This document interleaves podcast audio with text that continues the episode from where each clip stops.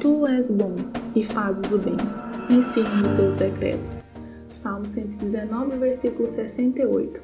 É bom estar com você, seja muito bem-vinda à nossa jornada na Quaresma, refletindo no caminho até a ressurreição de Jesus. Hoje, dia 2 de março, é o 14 dia da nossa jornada. E meu nome é Kelly Cristina e juntos hoje vamos refletir na carta aos Hebreus, capítulo 11, dos versículos 1 a 3 e versículos 13 a 19, que diz assim: Ora, a fé é a certeza daquilo que esperamos e a prova das coisas que não vemos, pois foi por meio dela que os antigos receberam bom testemunho. Pela fé entendemos que o universo foi formado pela palavra de Deus, de modo que aquilo que se vê não foi feito do que é visível. Versículo 13: Todos esses viveram pela fé e morreram sem receber o que tinha sido prometido Viram-no de longe e de longe o saudaram, reconhecendo que eram estrangeiros e peregrinos na terra. Os que assim falam mostram que estão buscando uma pátria. Se estivessem pensando naquela de onde saíram, teriam oportunidade de voltar. Em vez disso, esperavam eles uma pátria melhor, isto é, a pátria celestial. Por essa razão, Deus não se envergonha de ser chamado o Deus deles e lhes preparou uma cidade. Pela fé, Abraão, quando Deus o pôs à prova, ofereceu Isaac como sacrifício. Aquele que havia recebido as promessas estava a ponto de sacrificar o seu único filho. Embora Deus lhe tivesse dito por meio de Isaac a sua descendência será considerada, Abraão levou em conta que Deus pode ressuscitar os mortos e, figuradamente, recebeu Isaac de volta dentre os mortos. Estamos diante de um dos textos mais importantes das Escrituras, um verdadeiro tratado a respeito da fé. E a primeira observação que podemos fazer aqui é que a fé possui uma definição. Ela é muito mais concreta que abstrata. Ela não é algo que está viajando por aí, uma força mística indefinida, algo distante ou a invenção de um louco. A fé não é assim. Ela possui um firme fundamento, que é a palavra de Deus, o lugar mais seguro em que alguém pode se encontrar.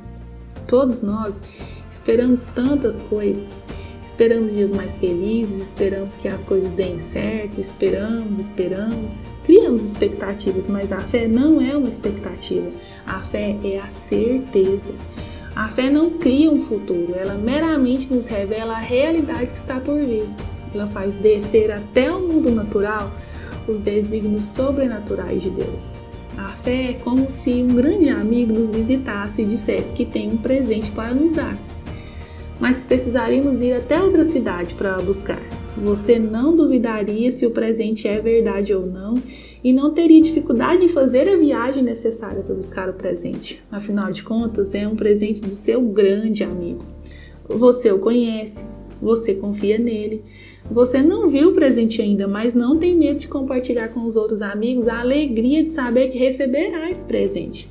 Você sabe que ao fim da jornada o presente estará lá esperando por você. E Abraão, que foi conhecido como o amigo de Deus, tinha tamanha confiança no seu amigo que, mesmo diante de, do pedido aparentemente absurdo, em nenhum momento duvidou do seu caráter ou do seu poder. Tinha plena convicção de que, ainda que fosse necessário reverter a morte, era simplesmente impossível que Abraão perdesse o filho para o qual o amigo tinha uma promessa, um pacto de vida. E como desafio para orarmos juntos a respeito dessa palavra, eu quero te incentivar a clamar: Senhor, aumenta-nos a fé. Oremos. Deus da nossa salvação, através de Jesus Cristo, tu nos trazes liberdade cumprindo todas as promessas que fizeste aos nossos antepassados na fé. Assim, nutre-nos à tua mesa com o pão da vida e o cálice da salvação, para que possamos suportar nossa jornada no deserto e chegar finalmente ao teu banquete eterno. Amém.